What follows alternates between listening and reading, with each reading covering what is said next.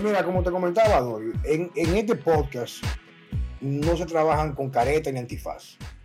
Aquí lo que veremos es simplemente que nuestro público es conversar.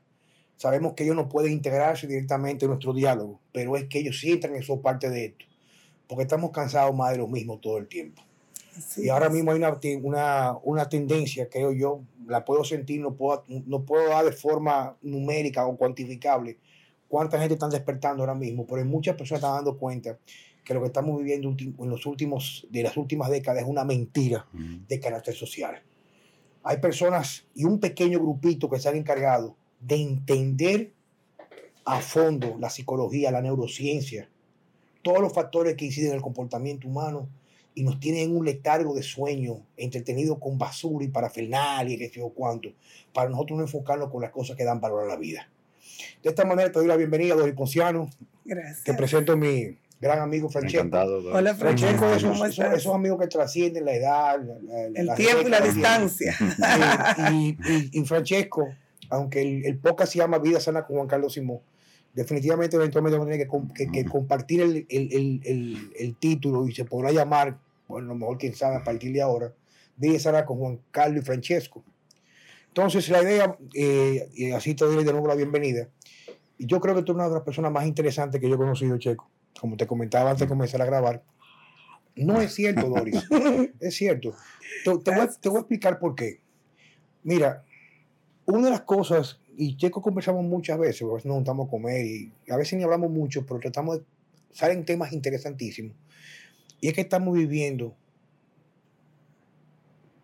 yo diría que es como una divina comedia, como si fuera eh, una película de ciencia ficción, donde nosotros somos papel importante de lo que tiene que ver con los personajes y al mismo tiempo somos espectadores.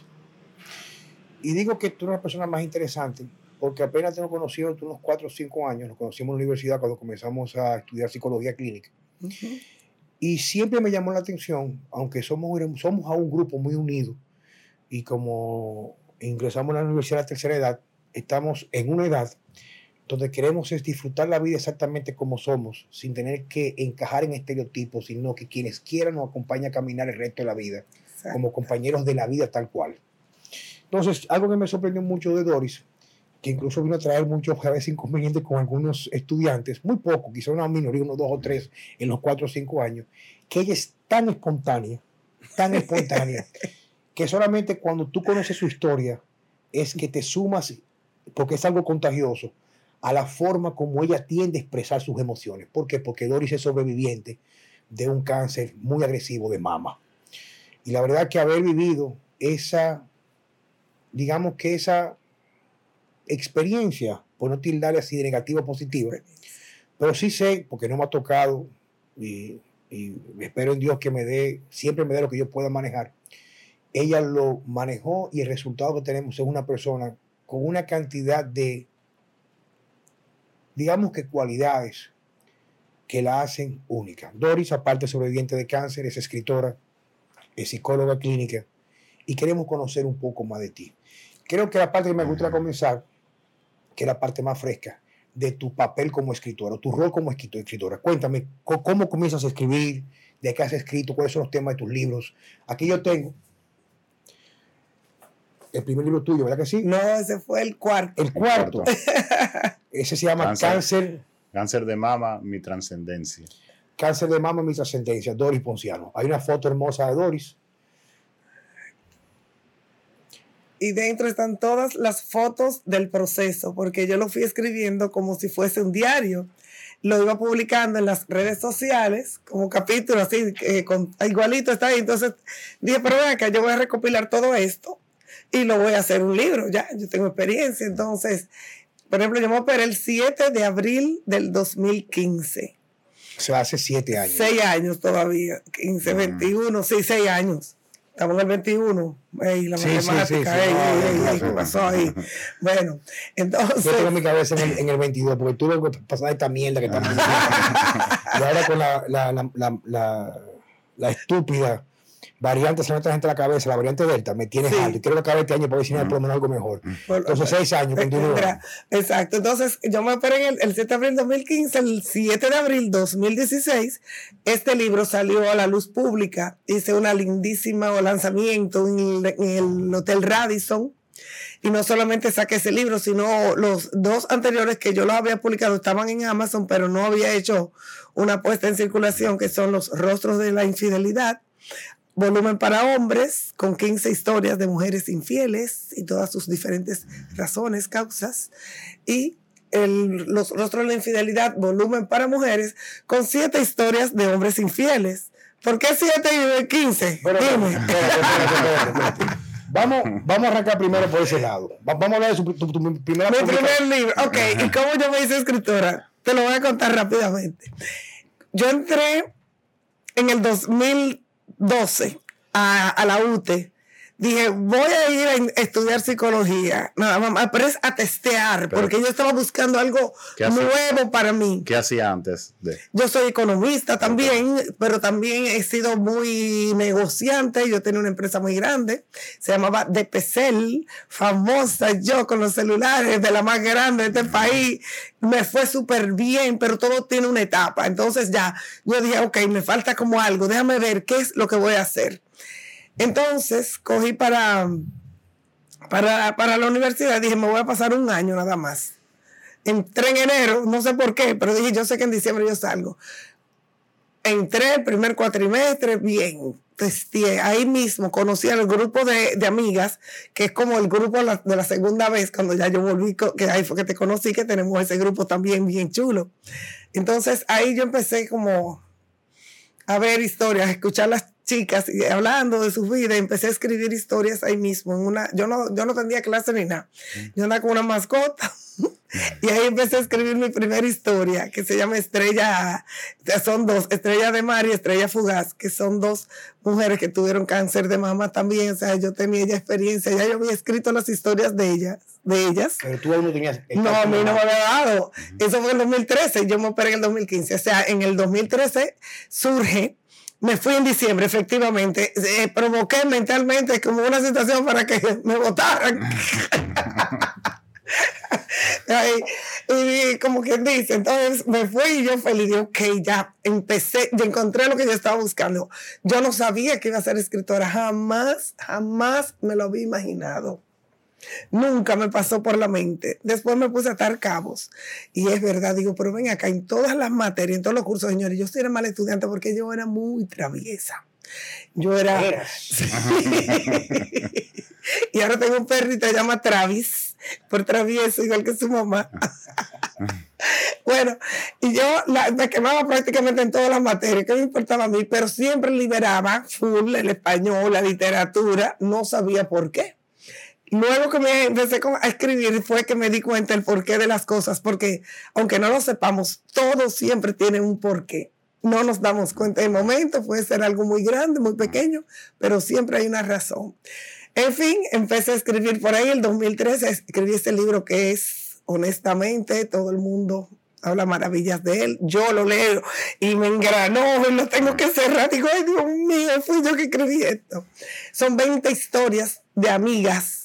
Son historias, de verdad, porque yo tengo muchas amigas, yo tengo muchos amigos, un millón y pico. Entonces, yo empecé a escribir esas historias de esas amigas con una, Qué, conservadora, ¿eh? con mis 60 años, no te acuerdas, que no llegaste ahí, pues tú viste la foto, eran más de 50 y pico mujeres en mi casa. Full. Cuéntame entonces del libro. Bueno, pues, ok.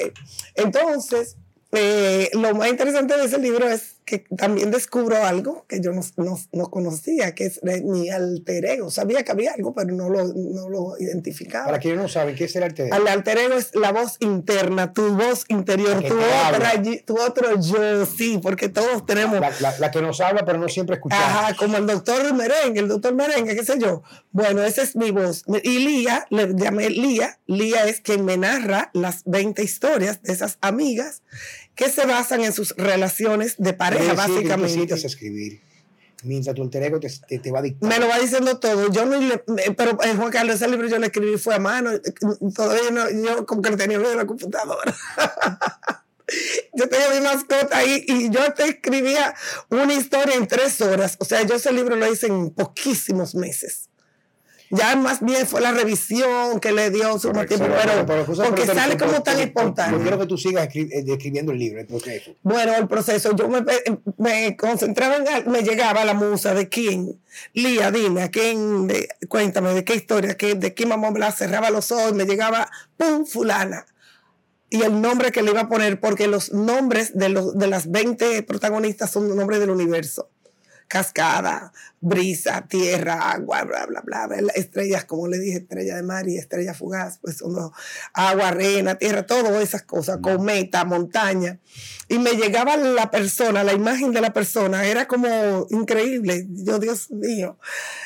Y, y de una vez el nombre que le correspondía, según su historia, según su personalidad.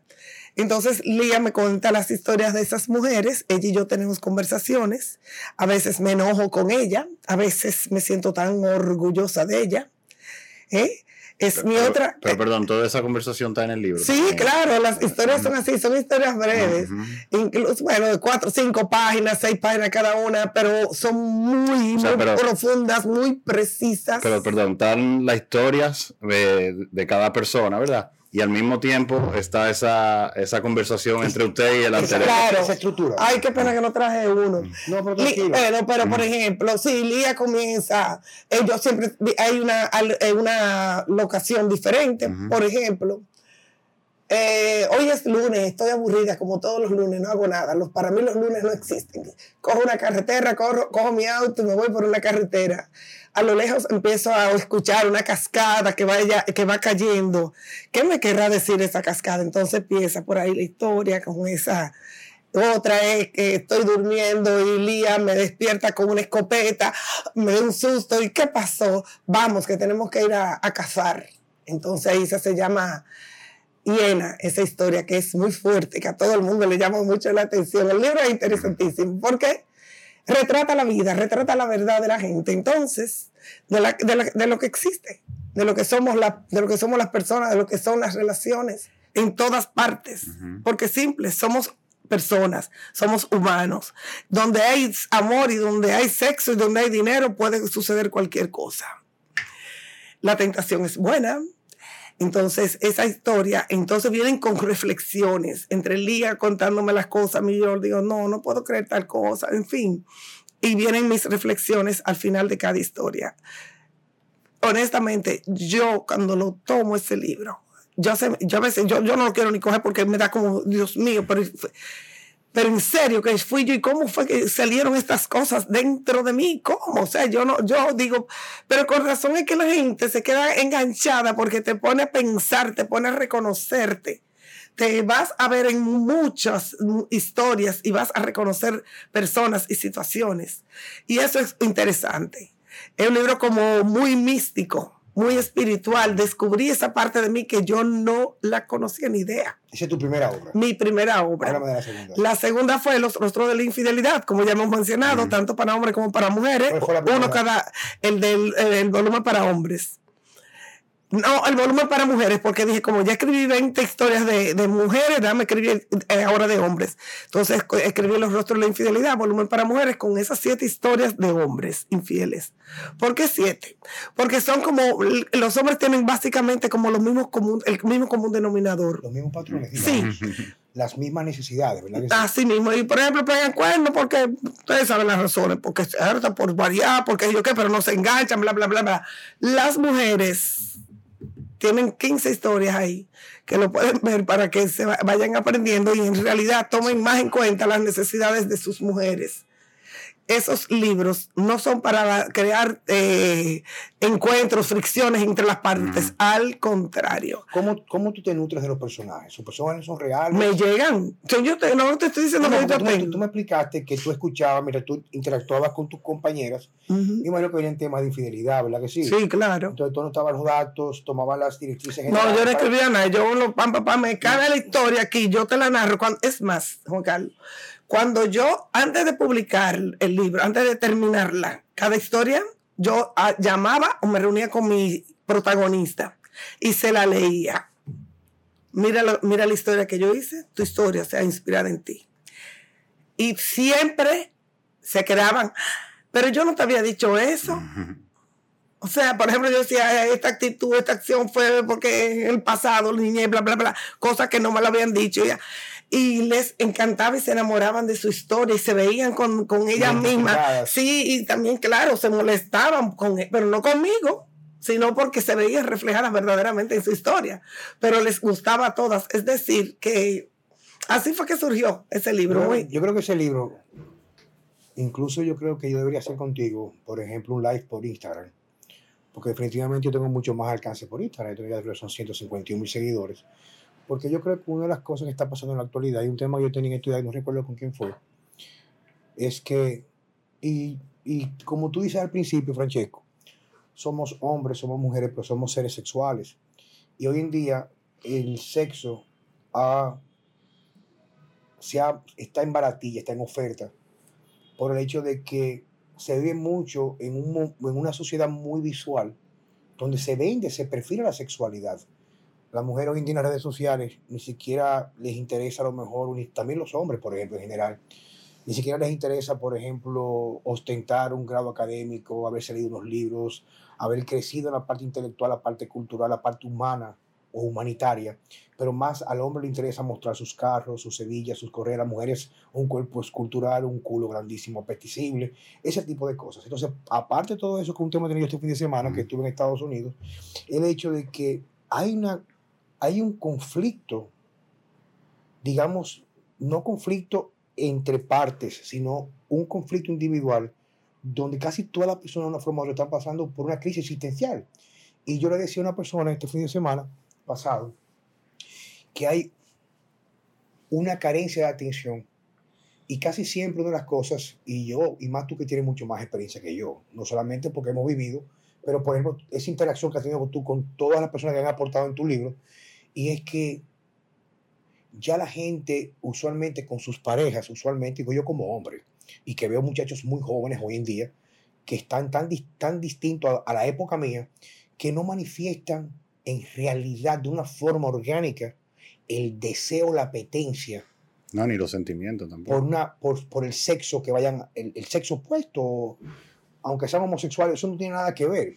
Entonces, yo digo muchas veces que en el caso de las mujeres, lo que más le apetece es la atención, y aparte de la atención, que las escuchen, pero también el hecho de sentirse deseada. Claro. Y hoy pasa mucho, y pasa mucho en la juventud, y es que el hombre aún no entiende que la mujer no es un instrumento de masturbación.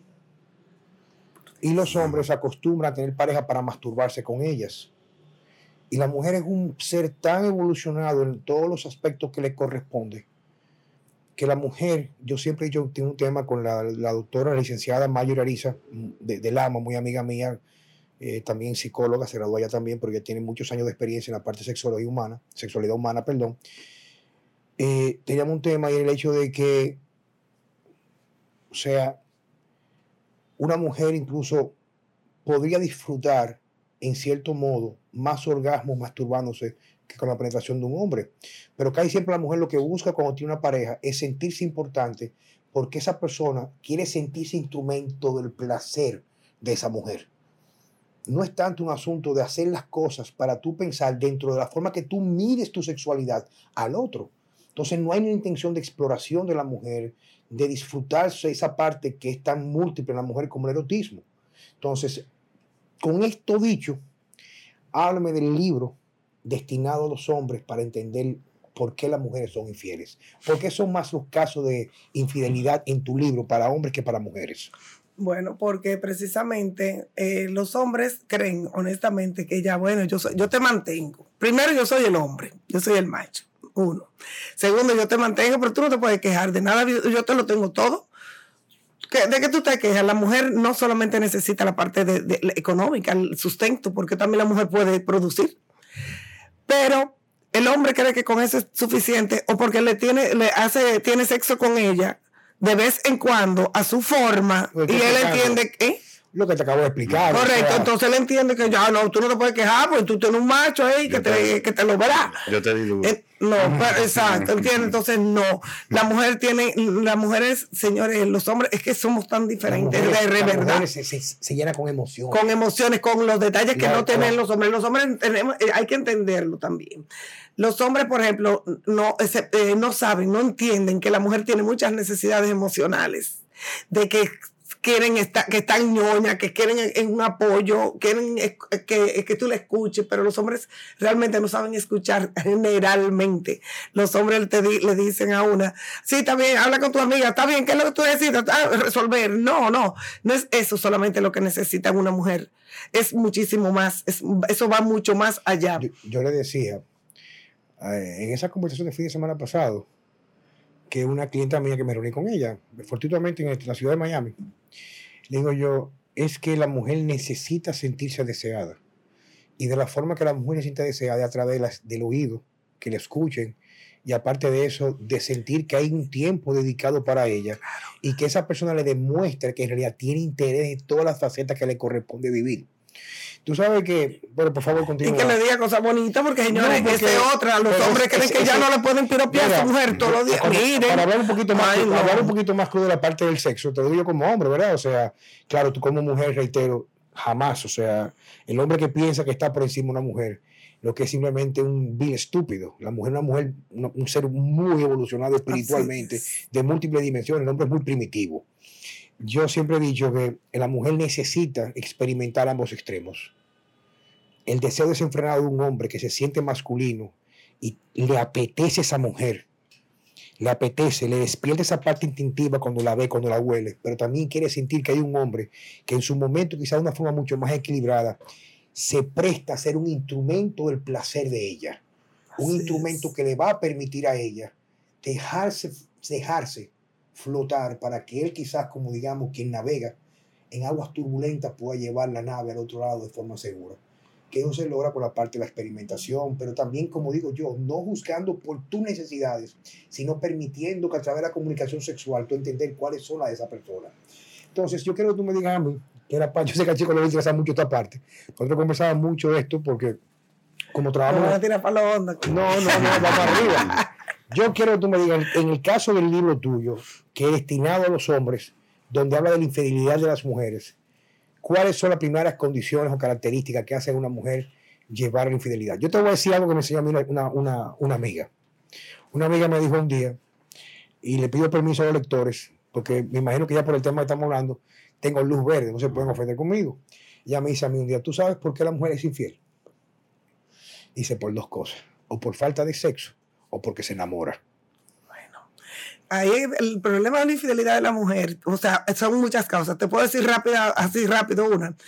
La falta de buen sexo. No de sexo, no de que, que tú te me encarame y ya, eyaculaste y se acabó, buenas noches. No, así no es. Buen sexo. Una mujer necesita sexo igualito que el hombre. No es verdad que las mujeres no necesitamos.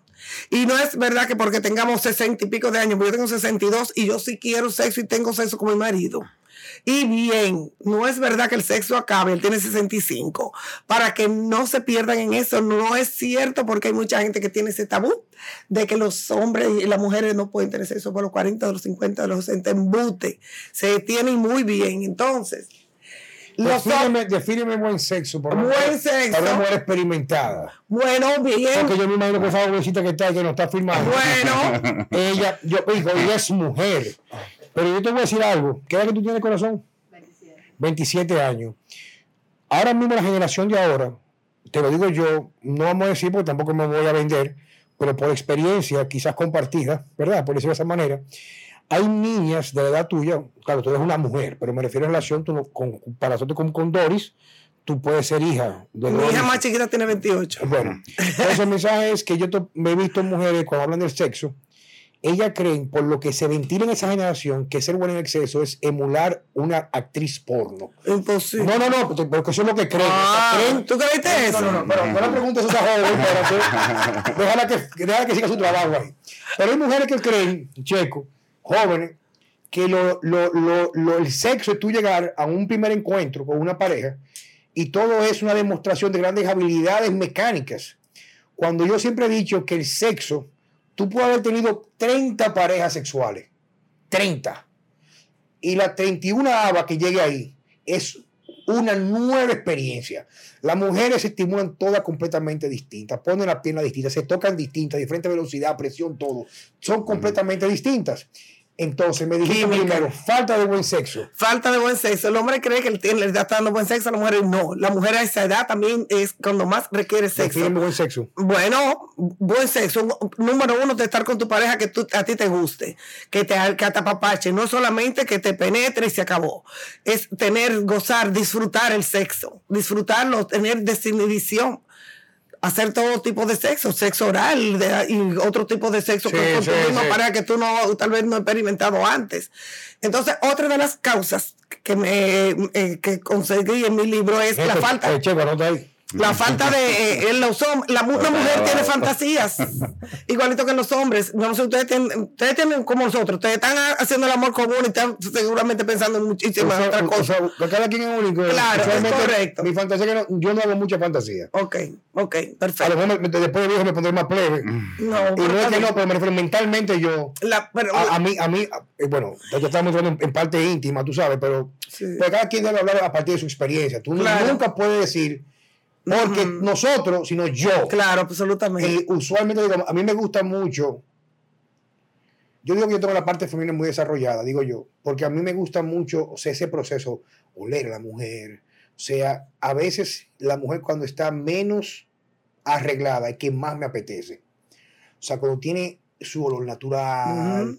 Que está a lo mejor levantada en la mañana, o que llegó del, del día, que tú no la ves que está, o sea, que está como está natural. ¿Cuántas mujeres por ahí salían a la ahorita yéndote, Juan Carlos? No, no, no, no, no, no, Dori, suéltame algo. Pero que es cierto, o sea, yo, algo yo comencé a hablar con Checo. O sea, una vez, mira, a mí me gusta hablar con ejemplos. Él y yo tenemos un amigo que no puedo decir ahora mismo por, por el micrófono, que es un tipo, eh, ¿sabe? El tipo este, fuerte, carro deportivo. Y él a veces, como estamos hablando hace 15 años atrás, 10 años atrás, o sea, los hombres salen y salen a- después salen a, a- a contar sus experiencias. No, salí con fulana. Coño, y la agarré, coño, y la rompí a ripio limpio. Y yo entro de mí, coño, el tipo sí es ridículo. Pues las mujeres no se cansan a base de ripio, mi hermano. Una mujer puede acostarse con 15 hombres consecutivos Claro.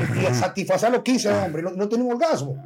¿Tú me entiendes? Entonces, es un pensamiento muy primitivo que usualmente es una de las cosas que está llevando inclusive hoy en día a muchas mujeres que no lo son por apetencia, pero sí por necesidad de experimentar la bisexualidad. Oye, coño, mi hermano, porque eh, la mujer no tiene nada que meter, por lo menos en su cuerpo. Que estoy diciendo? Entonces, eso la lleva y conociéndose a sí misma, pero que se ha perdido el interés en los hombres. Creo yo, me- me- alguien me puede contradecir, me refiero a hombres jóvenes, porque yo tengo en mi centro, eso es prácticamente un centro para hacer estudios psicosociológicos. Muchachos que tú ves, jóvenes, que es una mujer hermosa, y tan distraídos con el celular, no tan como con esa apetencia de, de crear las características de cortejar a una mujer, con saludarla sin, sin perderle la mirada a los ojos, ¿tú me entiendes? Entonces dijimos ya, Eso sí. dijimos ya buen sexo. Sí, que tú te satisfagas verdaderamente. ¿Y qué más? La mujer se enamora mucho con el buen trato y con ese compañero de oficina, con ese compañero de trabajo, con ese compañero de estudio que está ahí, y te, y, te, y te dice que linda. Ay, pero qué bonito color tú tienes. Ay, pero ese areticó. ay. Y tú dices, wow. Señores, así que se enamora una mujer por el oído. Tú dices ahorita Sí. por el oído. Sí, yo, yo por experiencia Sí. puedo decir, perdón que Sí, interrumpa, claro, claro. que eh, eh, todos los amigos míos que, que tienden a ser muy mujeriegos, eh, no necesariamente tienen atributos físicos Fabuloso. Pero tienen mucha labia. Ajá. Y son gente que, que incluso a, a veces para mí, para mí, a veces hablan mucho, como que ya, cállate. Pero quise, pero como me dijo uno eh, hace uno- unos meses, eh, él me dice, Checo, yo, yo siempre he sabido que yo soy feo. Entonces, yo desde, desde joven aprendí que cuando una mujer entra por, por la puerta, es, eh, yo le hago un scan que normalmente el hombre no lo hace. O sea, el hombre llega a mi, mi pareja a la casa y se cortó el pelo. Y al menos que sea algo radical, que tenía la, ah, los cabellos por las rodillas y se lo llevó aquí. Si, si fue verdad, uno ni cuenta se da, uno dice y mira los zapatos, y que te hiciste algo, que cambiaste los zapatos, pero fue el cabello que se. Pero él no, él me dice, oye, yo te puedo decir, eh, cuando entra una, una muchacha por la puerta, yo te puedo decir cómo tiene los cabellos, qué, qué arete tiene puestos, ellos qué. Y eso, eso son sus temas de, como de, de abordaje. Eh, la mayoría de los son, por, por lo, y yo me incluyo, en ese tipo de cosas a veces somos muy despitados. ¿no? Sí, sí, que sí. A veces yo incluso a mi pareja, le- cuando me sale, dije, wow, mi amor, y, y esa blusita tan bonita, y me dice, tú estás harto de verla. Y yo, es verdad. yo no la había visto nunca. Así es. Sí, sin embargo, el mío es detallita increíble. De cualquier cosita, un florcito mismo ponga de una vez. Yo, no, no. yo- yo siempre he dicho, reitero, todo. y te voy a repetir lo que dije al principio para que no se pierda la secuencia, porque yo quiero que este podcast sirva como punto de referencia para que podamos hacer mejor elección y mejor trato con las personas más importantes, que son las que están al lado nuestro. Y es lo siguiente, la mujer necesita sentirse deseada. Ay, sí. Y no solamente deseada desde el punto de vista sexual, lo cual es muy importante, porque cuando tú deseas algo, que tú lo deseas, tú deseas eso, tú deseas eso, tú buscas la forma de suplir todas las necesidades. Y a veces el hecho de tú llamar, ¿cómo te sientes? Esto, que te vaya bien, eh, te llevo comida, eh, no, te la voy a llevar. O sea, ese tipo de cosas son lo que va alimentando. Y yo siempre he dicho que las infidelidades no son hechas a tu pareja, sino son estrategias o formas de cada quien llenar carencias que tiene. Yo lo veo de esa manera. No estoy fomentando la infidelidad. O sea, cada, cada- tampoco estoy diciendo que sea malo. O sea, no, no, no me gusta tildar nada. Cada quien debe hacer lo que quiera con su vida. Ahora, yo soy de lo que vivo de la forma diciendo que cuando tú amas algo, tú lo amas de verdad, tú debes de procurar ser un instrumento de bien para ese ser, no un instrumento que vaya a facilitar el dolor o la decepción. Claro. ¿Tú entiendes? Pero somos seres humanos y la idea es cada quien reconocer sus fortalezas y sus debilidades, porque reconociendo sus debilidades es mucho más fácil evitar las caídas o las recaídas o etcétera, o estar expuesto a lo que tú no puedes controlar. ¿Estamos claros en eso? Así Pero es. retomando el tema de la infidelidad, porque es que en, en- Es queda muy. Sí, hablamos entonces de la parte de los detalles, eh, con la conversación, Claro, el señores, y eso para que los hombres tengan en cuenta, de verdad, tomen más en cuenta. Yo sé que el- es que el cerebro del hombre es diferente, tú sabes que pero en, en mi tercer matrimonio eh, era media celosa, era mi esposa. Y yo recuerdo que yo trabajaba en el Banco Popular en, en la torre. Y ella me decía, no, porque ese gimnasio es lo que una vaina de, de cuerería y vaina. Digo, mira, hermana, mire, aquí no hay un lugar que se rape más que los bancos, la banca. Es una cogedera que hay en la banca, porque se pasa a meterle entero en cubículo y vaina de eso. Y no vaina que caliente más con esa vaina. Digo porque yo trabajé en oficina también en el gobierno, cerca del, del 94, 96. Y yo veía que si el jefe se cogió con fulana, que sé yo cuánto. Y por ejemplo, yo te puedo, te puedo decir que en mi negocio, en Human Performance, yo te puedo decir, habrá pasado, pero yo no me he enterado todavía de un escándalo de que un entrenador, claro, un gimnasio muy pequeño, tú vas por cita, pero como comencé diciendo, vivimos una sociedad muy visual y muy sexual. O sea, por Dios, si tú una mujer que se ve bien, y yo soy un hombre con mis hormonas bien puestas, usted llega con la teta, que yo creo que me van a sacar un ojo, tú te estás vendiendo. Ahora, claro, no quiere decir que, o tú te estás enseñando, no quiere decir que tú estés a la venta, pero incentiva el que yo tome la iniciativa de cortejarte o enamorarte, ¿tú me entiendes? No estoy en contra de eso, y lo que no hay cosa que a mí me guste más que una mujer femenina, o sea, una vaina que a mí me deslumbra, que yo una mujer, y no tienes una mujer que anda en taco, pero tú te das cuenta que una mujer ostenta de una forma elegante su feminidad, que es una crisis que tenemos ahora mismo con las mujeres jóvenes que quieren tener un patrón mucho más masculino. Ya ni siquiera, porque una mujer no tiene que estar en el salón el día entero, pero una mujer te das cuenta cuando camina, cómo se comporta. Y no implica esa delicadeza, fragilidad. No lo confunda una cosa con lo otro. Entonces tenemos ya falta de buen sexo, atenciones, la Eh. interacción diaria, ¿qué más? el desquite, la revancha, Sí, esa, Hay esa- mujeres- es muy común. que se hartan de que el hombre le esté siendo infiel, infiel y otra y otra. Ah, no, espérate, ya está bueno. ¿Y por qué yo te tengo que aguantar tanto? Coge ahí. Y yo tengo el mismo derecho que tú. Claro, coge, ah, tú verás, prueba de tu misma medicina. Medicina. Yo siempre he didicho que el, el hombre que no puede metérselo a su mujer porque no le gusta o dejó de gustarle, deje ese matrimonio, porque se lo va a meter otro. Escúcheme el término. Eso es algo sencillo. Sexo es una de las, y tú sabes mucho de eso, es una de las, digamos que de las, ¿cómo se chico se podría decir? De las De necesidades pilares. sí, más primitivo que hay. Y yo siempre digo que a una mujer se le calienta la cucaracha. Es más peligroso que un hombre con carencia. Porque yo he visto que lo he vivido yo, no que me lo han contado. Me refiero no que yo he estado involucrado, pero también tengo, he tenido gimnasio y clientes por más de 25 años. Y esas clientas mías, como yo les he respetado y nunca he entrado al plano sexual, ya me ven como el peluquero. Y me cuentan. ¿Tú me entiendes? Y me dicen lo que hacen. O sea, me han dicho, yo, yo puedo escribir un libro sobre la experiencia de vivencia en los gimnasios. Y son mujeres que tú la ves, que son mujeres que tienen en realidad todo lo que conlleva ser, entre comillas, entre los cánones y las directrices sociales, ser la señora de familia, pero siempre tiene su escapada porque, como tú dices, tiene necesidades. Y una mujer cuando pasa el borde de los 45 años, que sabe, aparte que está en, la parte cúspide de, su sexualidad, sabe que tampoco está entrando en el punto donde ya no es tan apetecible o atractiva cuando es más joven. Sigue siéndola, pero para un público que, que está cautivo, que tampoco es tan general, que son los hombres un poquito más de edad. Entonces, fíjate cómo esas cosas se van complicando. Ilústrame con las otras eh, razones por las cuales la mujer. Pero mejor yo me gustaría preguntarle a ustedes, ¿cuáles ustedes creen que pudieran ser aparte, por ejemplo, por ejemplo Checo? Bueno, eh, igual que Juan Carlos, eh, me ha tocado como conversar con, con, con clientas y a mí, y sobre todo amigas. Y sí, o sea, es una combinación de sí, él, es buen esposo, él es buen padre, pero es eh, eh, workaholic, es muy trabajador, eh, se, pasa el día, se pasa el día afuera. cuando viene, se acuesta arriba de mí hasta, que él llega al orgasmo y se voltea y se duerme. Y yo me, yo me quedo igualita. Y si salimos siempre con los niños, siempre, o sea, no, no hay, no hay una, relación de pareja, no hay una vida de pareja, exacto. De, eh, y, como hablamos ahorita, o sea, falta ese tú estás bonita, tú te ves bien, mi amor, tú, tú sí estás linda, etcétera, etcétera. y, si no lo tiene en la casa, tarde o temprano alguien se lo dice en la calle, ¿verdad? Y, cuando lo oye en la calle, se engancha uno porque de una vez dice, oh, pero es verdad. Eso lo que yo estoy necesitando. Eh, mira cómo pero, pero más rápido, dame tres casos más. Tres más, bueno, por, por dinero.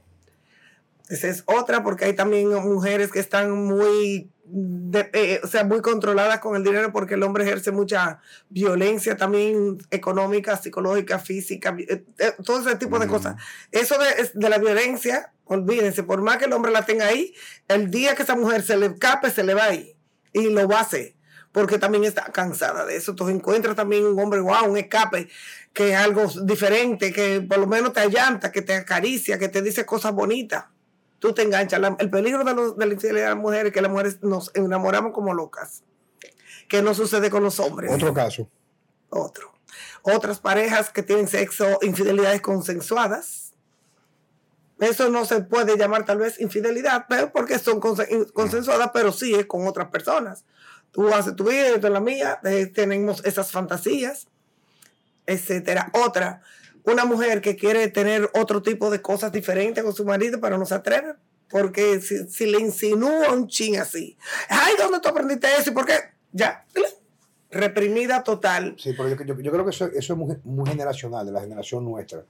Porque yo creo que ahora con el libertinaje que ahora mismo yo creo que las mujeres le van adelante a los hombres ahora. pero, eso es prácticamente lo que ella está diciendo. No, no, no, sí, pero porque por ejemplo yo te puedo, digo, te digo, no en mi caso, pero yo tengo muchachos, amigos míos muy jóvenes, que podrían ser hijos míos por debajo de 30 años, podrían ser todos hijos míos, que me dicen a mí que las mujeres no dan, no, no dan tregua ahora, o sea, lo que es por las redes sociales.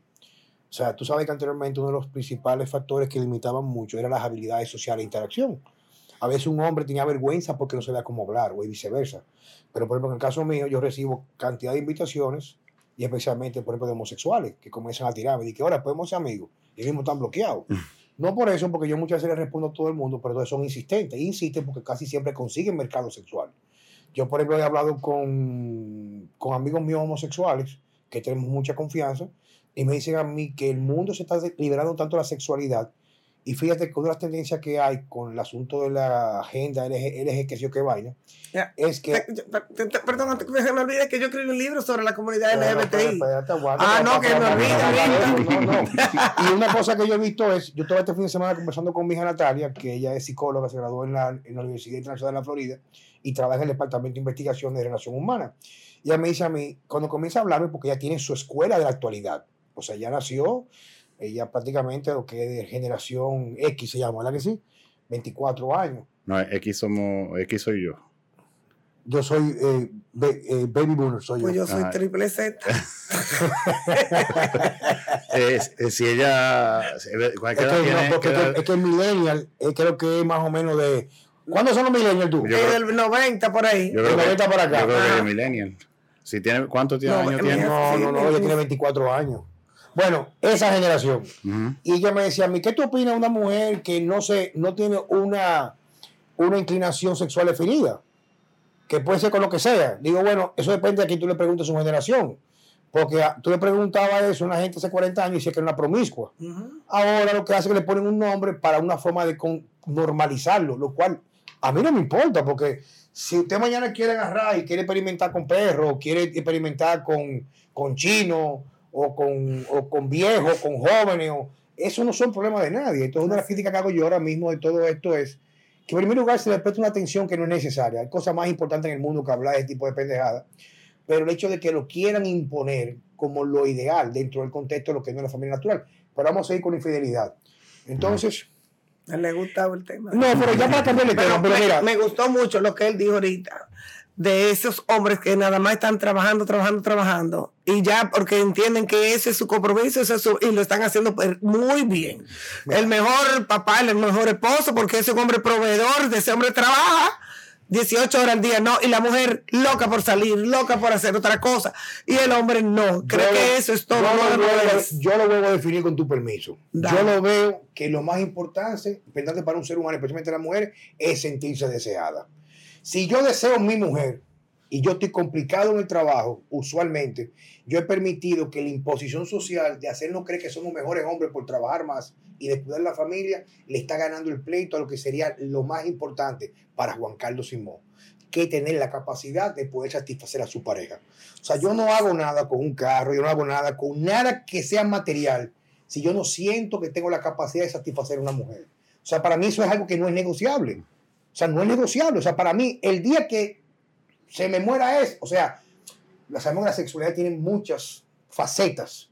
Y como dijimos, no solamente aquello, pero el día que a mí se me muere el gusto por estar con una mujer, que Dios me manda a buscar. Porque yo digo que yo soy un hombre completamente admirador de la feminidad, no de la mujer, de la feminidad. Seas tú como mi amiga querida amada, sea mi mamá, sea ella, sea usted que la acabo de conocer. O sea, yo admiro la figura femenina, Sí. su complejidad, lo intensa que puede ser, lo eh, útil desde el punto de vista de la, de la elegancia de una buena conversación. Los hombres lo que hacen hablar de tres mierdas básicas. De mujeres que nunca se han dado. De lo más hablador que hay los hombres. De dinero y de carro deportivo. Y si es de deporte, a mí ninguna de las cosas me gusta las primeras tres. Y las mujeres sí me gustan, usualmente yo nunca cuento mis intimidades Mm. con nadie. Entonces, ¿cuál sería tu cuarto libro, Doris?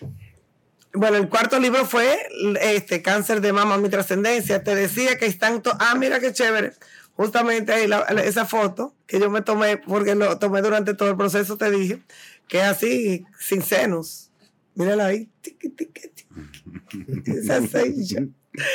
Así mismo, porque eh, ahí está, como les dije, todo el proceso, todo, cómo fue, ahí están mis- todas mis fotos con mi quimioterapia. Es un libro de muy buen humor que ha levantado a mucha gente, ese es el La que más me llena de orgullo, porque, porque conozco mujeres que las he visto por primera vez y me dicen, yo estoy aquí parada por ti, gracias a tu libro, gente que lo, lo regala, Dori, mira, tengo una amiga con cáncer, mi hermana, bla, porque es un libro que te motiva, te motiva. Yo lo cogí esa enfermedad como una experiencia, no una enfermedad, una experiencia que me hizo cambiar muchas cosas positivamente. Entonces, eso fue lo que yo le saqué. Yo todo lo disfruto, todo, todo, todo lo que yo hago lo disfruto. Yo disfruto todos los días de mi vida, disfruto todos los minutos, yo vivo intensamente porque yo digo que el tiempo es lo más grande y lo más escaso que tenemos. Entonces yo no pierdo tiempo en, en ponerme triste, ni malhumorada, ni preocupada, muchísimo menos, ni miedo de nada. no tengo miedo a nada. ¿Por qué? ¿En miedo de qué? Si superaste una de las cosas que son más traumáticas. Tú me estás teniendo y bien. Chévere, yo no dejé de ser yo y salí yo con mi casquito pelado que me encantaba andar así. Octubre. Octubre. A veces quiero salir huyendo. Yo tengo mi opinión, pero yo tengo, mi opinión, pero quiero que una persona que en realidad es una guerrera de la enfermedad, porque lo que yo hay un grupo de lambones por ahí y gente que se beneficia del cáncer a través de lo que son los tratamientos. Bueno, no vamos a entrar en ese tema porque tú sí lo has vivido. Dame tu opinión sobre el mes de octubre. Bueno, yo entiendo que todo el mundo debe cuidar su salud durante todo el año y durante todos los días de, su vida, desde que nace hasta que muere. Entonces el mes de octubre le da mucho énfasis al, cuidado del cáncer. Después en, octubre, noviembre ya se olvida, agosto todavía en los preparativos, ya, pero eh, entonces yo creo mucho en la energía, yo creo mucho en la ley de atracción, yo creo mucho en el poder de la mente y de lo que se habla. Yo creo mucho en eso, en el poder de la palabra, porque yo decreto, yo digo las cosas y por eso a mí todo me sale tan lindo en la vida. A mí me sale todo chulo, yo soy como me dicen ahí, yo lo digo, el pájaro suertú, porque me sale todo bien, todo lo que a mí yo, yo quiero, yo lo decreto, me llega. Entonces yo creo mucho en ese poder de la mente y de las palabras. Entonces, cuando se habla tanto el mes de octubre por todos los lados y mucha, por mucha publicidad, mucha publicidad, y cuídate, y no te toques, y tócate, qué sé yo, en fin, dicen demasiada energía puesta en, el, en, ese en ese fenómeno. Y eso es lo que yo creo que, que hace que exista más y más cáncer. Pues, ahora tú me dices, bueno, se hizo durante 5 años, 10 años, pero se eliminó, no, todo lo contrario. Entonces, óyeme. Una de las cosas que, Incluso nosotros queríamos invitar, estaba invitada, pero no pudo venir la doctora oncóloga Mirna Santiago. Es una persona que respeto mucho, es la esposa de un íntimo amigo mío, el coronel Mao Gómez. Y ella es oncóloga, especialmente trabaja mucho, casi con todo casi son pacientes de cáncer de mama. Y incluso yo tengo un, un, video en Instagram con ella, hablando que uno de los cánceres más fáciles de prevenir el cáncer de mama. Cierta. Y una de las cosas que a mí me causa, y en este momento voy a pedir perdón a ustedes y a ti, que me hincha los granazos, coño, que me una maldita cuerda. Esa marcha que hacen el botánico, ¿con qué que lo hacen en la mierda esa? Eh, caminante por la vida. Caminante por la vida, Esa es la basura más grande que hay. Esa es la basura más grande. ¿Sabes por qué es la basura más grande? Porque quien promueve esa vaina, que es el aceite ese, es uno de los principales aceites que causa trastorno autoinmune, inflamación sistémica, compromete todos y cada uno de los procesos para que el cuerpo pueda eliminar todas esas moléculas que alimentan el tumor o las posibles células que convierten primero en quiste y luego en tumor canceroso. Y la gente va ignorante, porque son ignorantes, no saben. Pero aquí no hay una gente pero, que Pero también o sea, están engañados por pero, pero, pero, no es que lo hacen de maldad. No, no, no, yo sé, es lo, que te digo. O sea, el público está engañado por la empresa. Mira, es lo mismo que yo hago una marcha contra el cáncer de pulmón patrocinado por Marlboro. Es, lo, mismo, es lo mismo. Pero el, el, uno de los puntos sobre el mes de octubre y la, y, la el, el, ¿cómo se llama? El, el símbolo, el, el, símbolo ese. Sí, sí, la vaina esa. Eh, es que prácticamente eh, todas las empresas que, que promueven eso son empresas que, venden y se benefician. que venden productos que son cancerígenos o que, o que potencialmente son cancerígenos. Entonces es como una doble moral Sí, porque hoy, hoy, hoy dónde viene todo esto, mira, eso es sencillo. Y sí lo es, cuando usted sabe lo que está hablando. El cáncer de mama,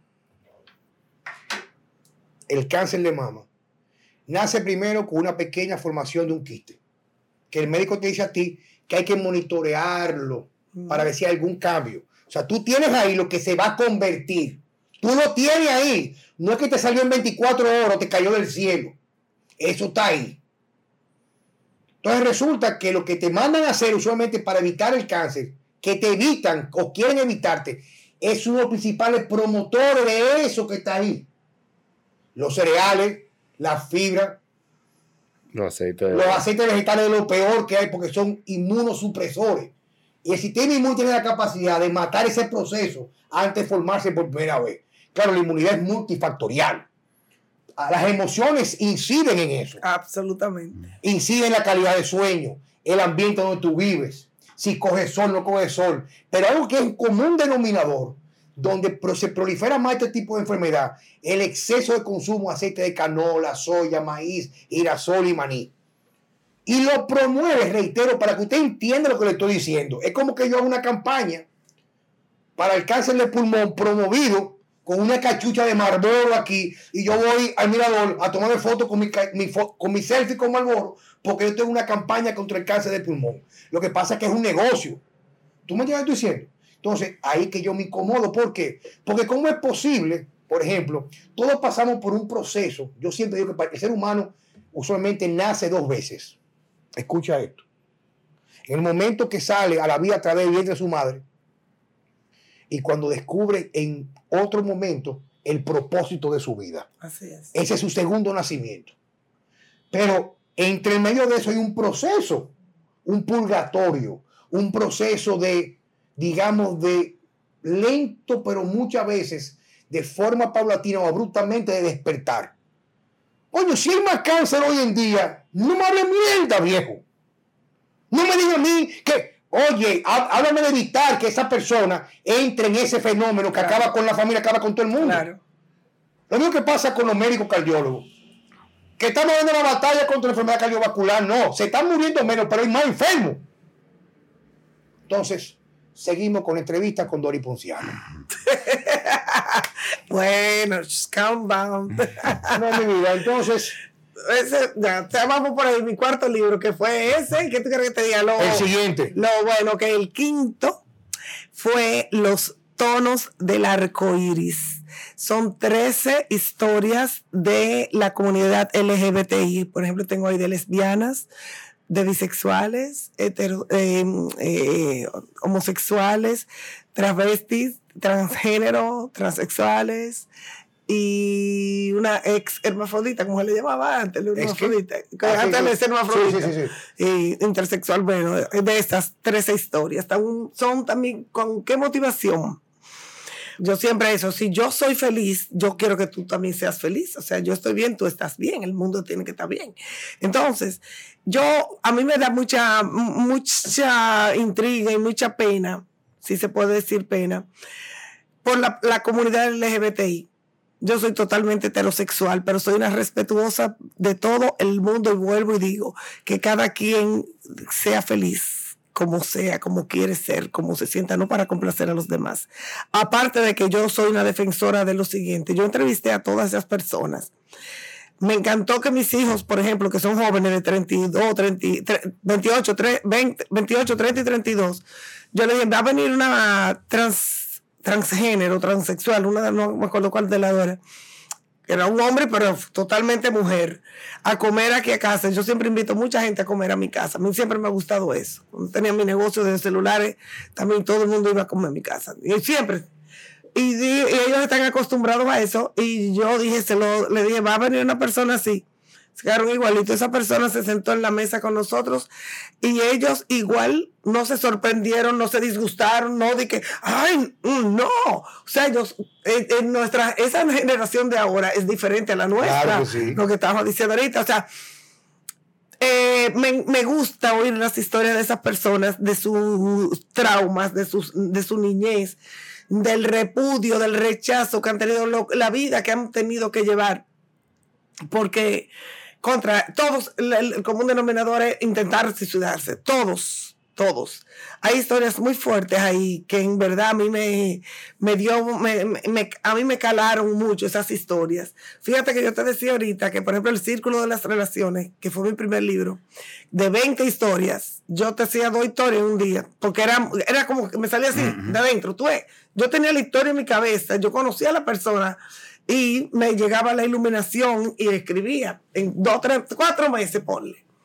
Sin embargo, este, de los tonos del arco iris, cada vez que yo hacía una historia, yo me quedaba como tan enganchada que yo me tenía que dar por lo menos 15 días, un mes, con esa historia desgarrada, desgarradora para mí. Hay muchas historias desgarradoras. Porque ¿cuántos sufren? Y hay teorías de que, que son unos sinvergüenza. ¿Quién le ha dicho a usted? Pero yo digo lo, más. Juan Carlos, lo más absurdo para mí pensar que una que, que tú digas, me voy a convertir ahora. ahora a mí me gustan las mujeres, pero no, a partir de ahora me gustan los hombres. Me van a gustar los hombres, me voy a, me voy a trancar en un closet, voy a, que me maten, que me apalen. Porque eso tiene sentido. O sea, no es una decisión que tú puedes tomar así. ¿Para qué si te va a perjudicar?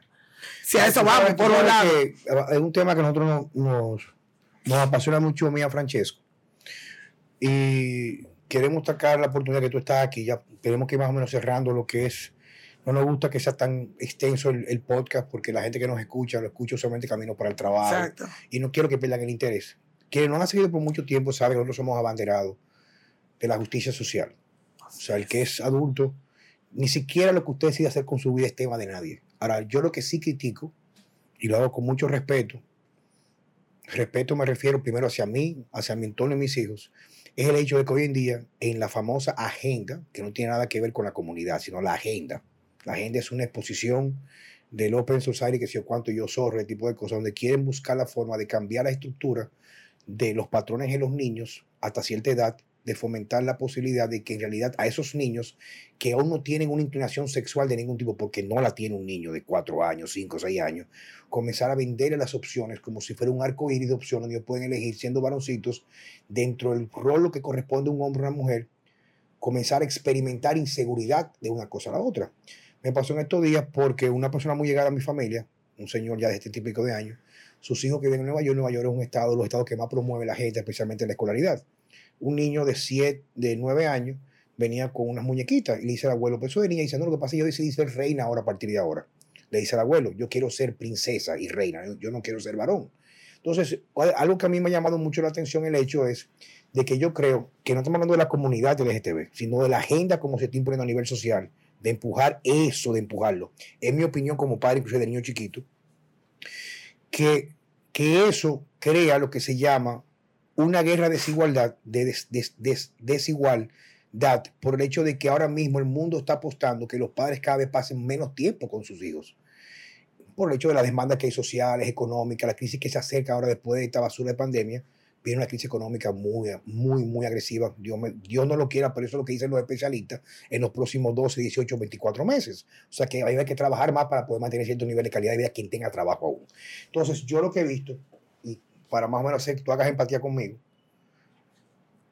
Si yo tengo un niño que supuestamente el niño va formando el contenido de lo que tiene en su cabeza para la conducta, dentro de un patrón, dentro de lo que sería la familia ideal. La familia ideal es mami nos cuida, mami está en la casa, mami me, amamanta porque el papá no puede amamantar, papá ayuda a mamá en la cocina, papá me ayuda a cambiar los pampers, o sea, como que hay un rol muy definido de masculinidad y de feminidad. Pero si luego a partir de que tú vas integrándote en la sociedad, integrándote en la sociedad de la interacción real, no la imposición virtual, no la imposición virtual por la pantalla, tú tienes una inclinación, hay que abrirte el camino y ponerte los llanos para que tú desarrolles esa parte que eres tú para tu felicidad, ya entrando previo a lo que es antes de la adolescencia, digamos 11, 12 años. Pero hay muchos lugares en el mundo ahora mismo que si un niño que a los 4 o 5 años no sabe, a lo mejor porque vio unos muñequitos de una princesa como la, lo que es la agresividad, dice, yo quiero ser niña, incluso le dan bloqueadores hormonales para favorecer lo que tiene que ver con castrarlo hormonalmente a ese varoncito para luego a cierta edad, inclusive antes de la pubertad, comenzar a hacer la transformación al sexo. Entonces, eso es algo que yo quiero preguntarte a ti. ¿Qué opinión te merece eso a ti? Bueno. No estamos hablando, no estamos hablando de la comunidad. Yo sé, yo entendí. En mi negocio trabajan. En, mi, negocio trabajan y yo tengo amigos íntimos, oye, íntimos que amo homosexuales. Que yo lo veo en la calle, yo en un restaurante. Por ejemplo, Luis Tato. Y a Tato le di un beso en la mejilla, yo lo abrazo. Y luego conmigo. Y se van de viaje una vez al año para casa el diablo. Y como Tato cumple el mismo día que yo, me llaman de viaje. O sea, yo no tengo nada en contra de eso, pero lo que yo veo es la imposición. Porque una cosa es, yo estoy externo, por favor, intégrame. Y otra cosa es, dame un privilegio por encima de la media. donde lo que yo ostento como masculinidad es ofensivo porque puede haber un hombre que se considere mujer. O sea, no es que yo tengo el derecho que tú tienes, sino que mi presencia es ofensiva porque promueve un estereotipo biológico masculino bien marcado. ¿Está conmigo? Sí, sí, sí. Entonces, eso es ofensivo, eso. Pero aquello es lo ideal.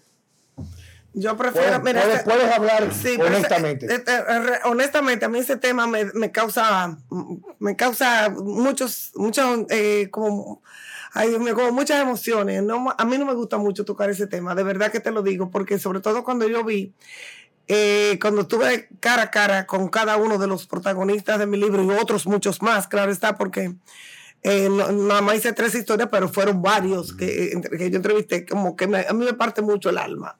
El, yo prefiero como concentrarme en no atacarlos a ellos, en integrarlos a ellos. Y eso de la adoctrinación, bueno, yo te voy a decir algo, los tiempos van cambiando porque la evolución se va dando permanentemente.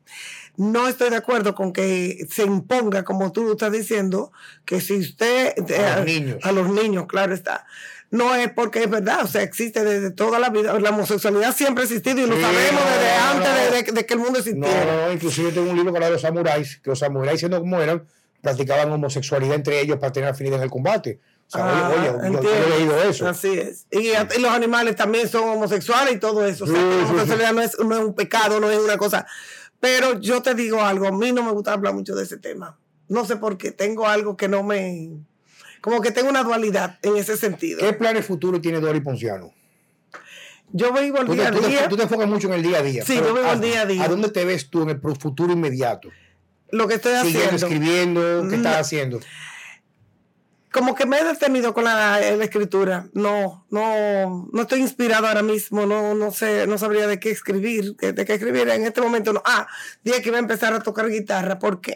Porque me gusta la música. Soy muy bohemia. Me gusta cantar. No es que cante hermoso, pero canto. Y tengo muy buen oído musical. Entonces yo digo, venga, que así me gusta tanto cantar, me sé todas las canciones, no me importa que sé, que, que hace 45 años que la oí una vez, me la sé, tono, pam, pam, pam, digo, y, ah, ca- pues, y canta precioso. Ay, yo cantaba ayer en, en- en el curso para relajar. y cogían cuerda alguna gente. Pero envidiosos lo que eran. Porque no atrevían a hacerlo como tú. Voy a tocar guitarra, voy a aprender esto, estoy haciendo pilates, empecé hace casi un mes, dos días a la semana, hago yoga, camino todos los días.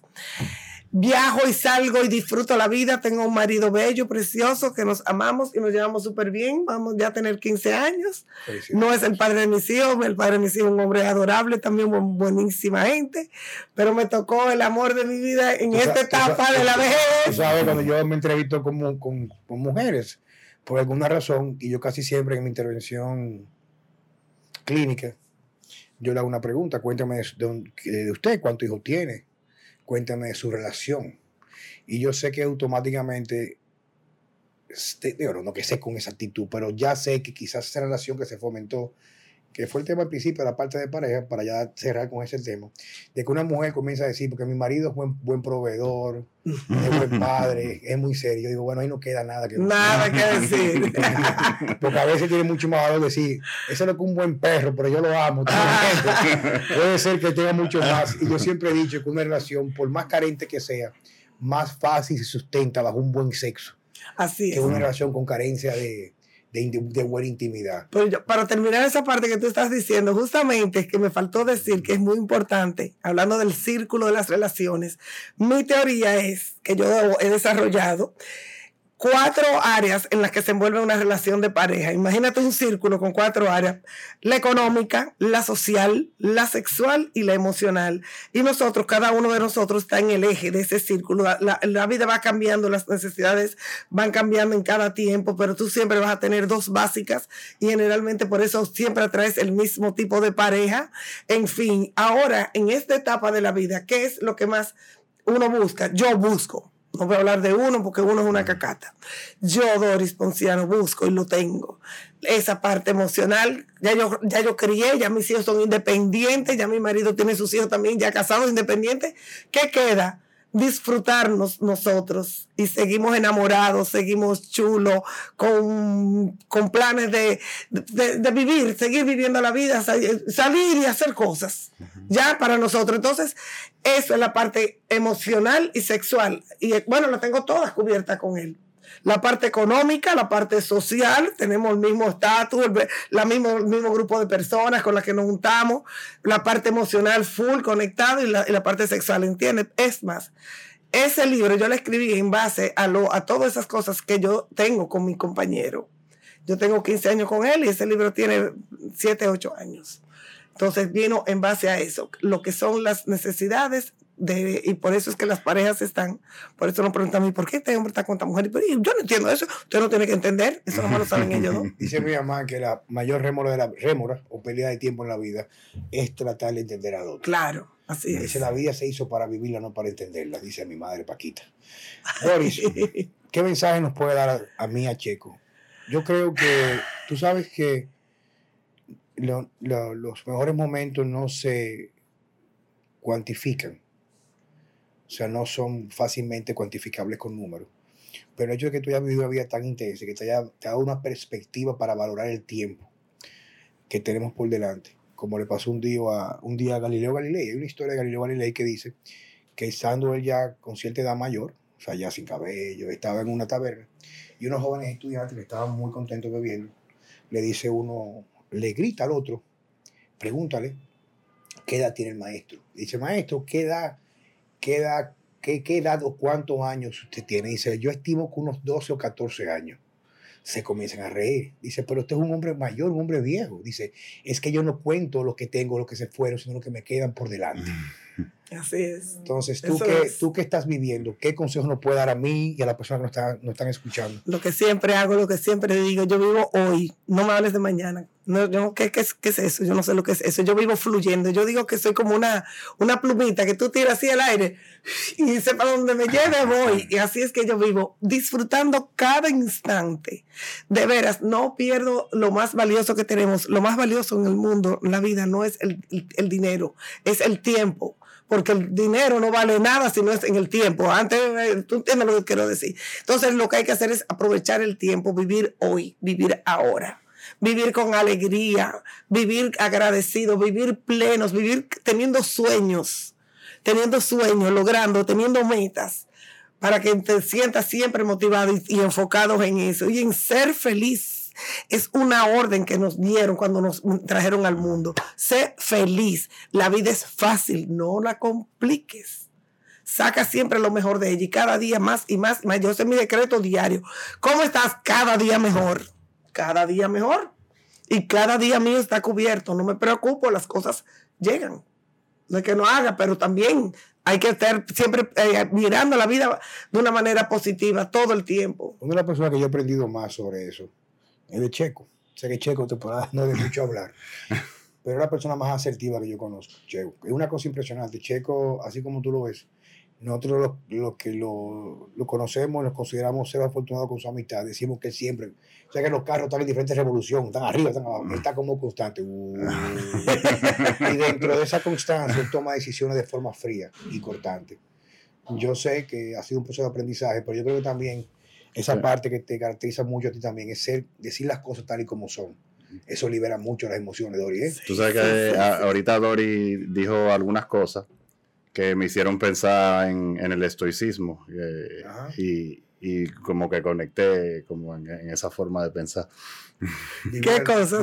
Vivir, vivir el ahora. Eh, ah, exacto, no, no preocuparse, o sea, o sea porque básicamente el, el mensaje del estoico es ese, o sea, si lo, lo que tú no puedes resolver, ¿Por qué te va a preocupar? te va a preocupar? Pero para Si se va a resolver, también para qué te va a preocupar. Y, exacto, y si, si, si, si, tiene solución, solucionalo y punto. Claro, ocúpate, eh, ocúpate. exacto. Y si tú te preocupas, lo que estás también es atrayendo algo que tal vez no te va a llegar nada, pero si tú lo tienes en tu cabeza, señores, la energía sigue el pensamiento tanto traemos lo que queremos como lo que tememos. El, el libro. Tanto traemos lo que, lo que queremos. como lo que tememos.